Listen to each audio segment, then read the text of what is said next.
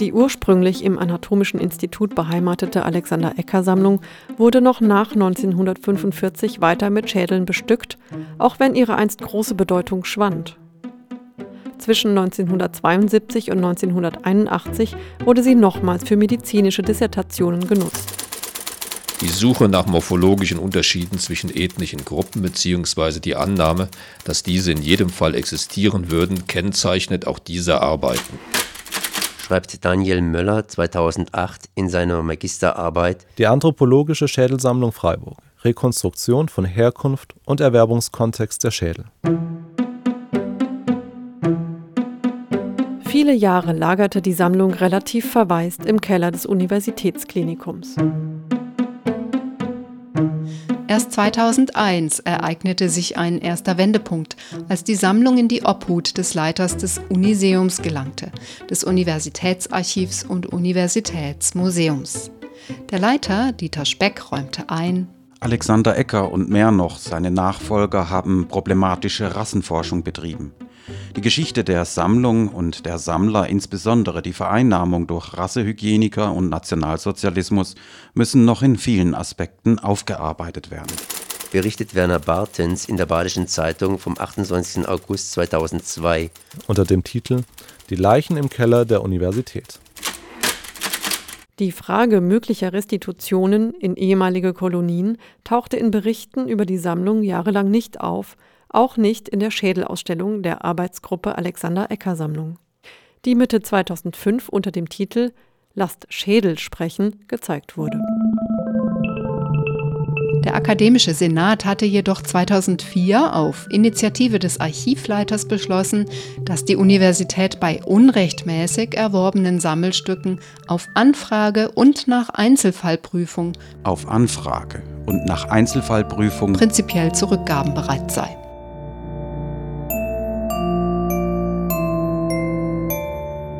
Die Deutschen haben die Namibier nicht um Erlaubnis gefragt, als sie die Schädel mitgenommen haben.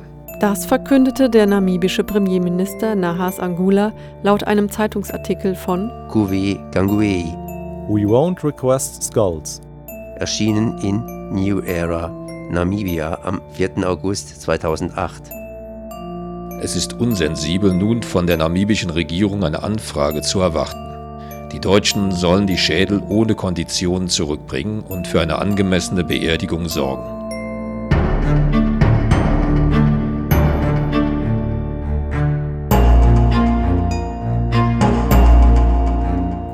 Die Kolonialmacht in Deutsch-Südwestafrika führte zwischen 1904 und 1908 zwei miteinander verbundene Kriege gegen die Herero und Nama, die in Genozide eskalierten und zugleich besondere Möglichkeiten zum Sammeln boten. There was no any peace treaty that was signed. Maybe the war is still on, not a war of gun machineries. Vielleicht sei der vor über 100 Jahren begonnene Krieg zwischen den Deutschen und Herero noch gar nicht vorbei. Es gebe ja keinen Friedensvertrag. Auch wenn er nicht mehr mit Waffen ausgefochten werde, so sei es heutzutage vielleicht der Kampf, die deutsche Regierung zum direkten Dialog mit den Opfergruppen zu zwingen. So Esther Uchiua Muinchange. Mit scharfen Worten kommentierte die Vorsitzende des Oberherero-Genozidkomitees im Juni 2010 die festgefahrene Debatte über eine angemessene Rückführung der Schädel. In ihrem Vortrag an der Evangelischen Hochschule Freiburg machte sie deutlich, nach über 100 Jahren des Schweigens wollten die Herero in einem Versöhnungsprozess von ihren Gefühlen sprechen. Sie wollten erreichen, dass die Verbrechen von damals endlich offiziell von Deutschland anerkannt würden. Their spirits are not buried or in peace because some of their skulls are here. Die Seelen meiner Vorfahren ruhen nicht in Frieden, weil manche Schädel hier lagern. Es geht nicht darum, die Schädel nach Namibia zu schicken und das Thema zu vergessen. Esther Muinchangwe gehörte der namibischen Delegation an, die 2011 zur Übergabe von 20 Schädeln aus der Charité nach Berlin reiste. Auch hier lagerten Schädel aus Namibia. Die erste Rückgabe von Schädeln erfolgte somit 107 Jahre nach Erlass des sogenannten Vernichtungsbefehls des kommandierenden Generalleutnants Lothar von Trotha gegen die Herero. Als die Delegation in Berlin ankam, wurde sie von zivilgesellschaftlichen Gruppen und Medienvertretern empfangen, nicht aber von der Bundesregierung. In einer kurzen Presseerklärung vom 27. September 2011 goss das Auswärtige Amt angesichts der großen Erwartungen der Namibier weiteres Öl ins Feuer.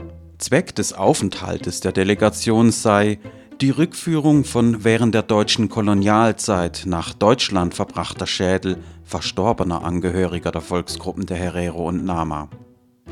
Hier war also verharmlosend von Verstorbenen statt von Opfern des Völkermordes und geraubten Schädeln die Rede.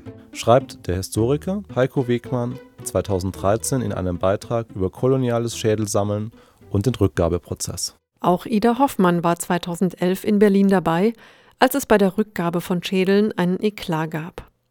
Die Vorsitzende des NAMA Genocide Technical Committee Windhoek sagte im November 2013 in der Universität Freiburg: Wir müssen zusammensitzen. Die Deutschen können nicht über uns reden, sie müssen mit uns reden.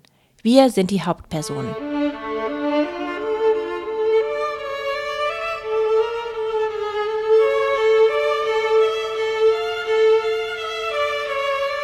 Ida Hoffmann gehört zu den Orlam-Nama, die sich 1903 zu einem Aufstand gegen deutsche Kolonialtruppen zusammentaten. Namibische Opfergruppen wie das Nama Genocide Technical Committee Windhoek verbinden ihre Restitutionsforderungen menschlicher Gebeine mit der Forderung nach einer offiziellen Entschuldigung des Bundestags für die Genozide und teilweise mit finanziellen Reparationsforderungen. Als die Vorsitzende des Ovaherero-Genozidkomitees Esther Moinchange 2010 in Freiburg sprach, war nicht einmal eine offizielle Vertreterin der Universität anwesend. Offensichtlich hatte die Universität 2004 einen reinen Vorratsbeschluss gefasst für den Fall externer Rückgabeforderungen. Maßnahmen zur Einleitung von Rückgaben waren aber nicht eingeleitet worden, insbesondere auch nicht in Hinsicht auf Namibia.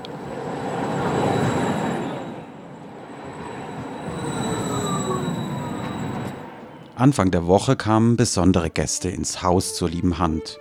Dort überreichte die Universität am Dienstag einer Abordnung der Regierung Namibias 14 Schädel aus der Alexander Eckers Sammlung.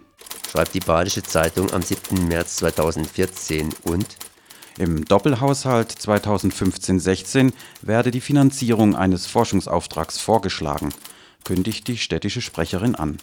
Ein renommierter Historiker solle das übernehmen.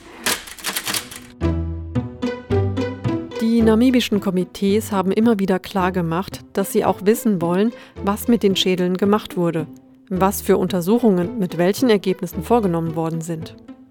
Die Beschaffungsvorgänge den einzelnen heute noch vorhandenen Schädeln zuzuordnen, ist schwierig, da die Dokumentationen lückenhaft sind. Doch es gibt einige Dokumente, um wissenschaftsgeschichtliche Fragen aufzuarbeiten.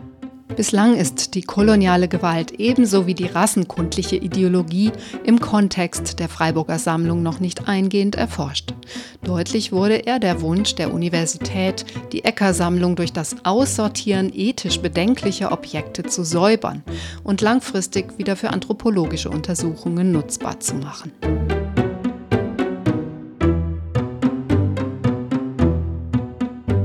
Eine Stelle, die das düstere Erbe systematisch aufspürt und gleichzeitig als Anlaufstelle für Opfergruppen dient, gibt es in Deutschland bislang nicht. Die bundesdeutschen Regierungen von Konrad Adenauer bis Angela Merkel haben sich bis heute nicht offiziell und explizit bei den Nachfahren der Opfer für den von Deutschland begangenen Genozid entschuldigt. Auch lehnt die deutsche Bundesregierung eine eigene Aufarbeitungsverantwortung bislang ab. Freiburg postkolonial. Auf den Spuren kolonialer Geschichte in Freiburg. Ein Projekt des Informationszentrums Dritte Welt und Freiburg Postkolonial. Audioguide 2015.